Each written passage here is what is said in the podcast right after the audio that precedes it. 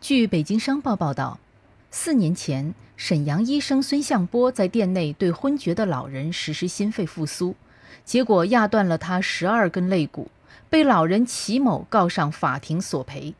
这一纠纷已经持续了四年多，一审、二审齐某均败诉以后，向辽宁省高级人民法院申请再审。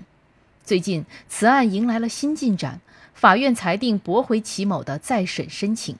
孙向波收到辽宁高院的裁定书后，接受了记者采访。孙向波说，在这段时间里，他被这个案子搞得焦头烂额，承受了经济和名誉上的双重打击。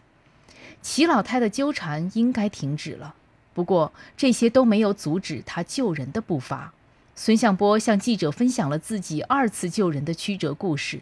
他表示，再一次感谢法律维护了正义。以后遇到此类情况，该出手时还得出手。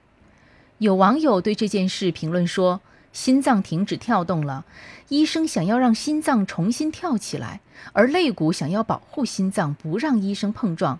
那么你想要生命还是要肋骨？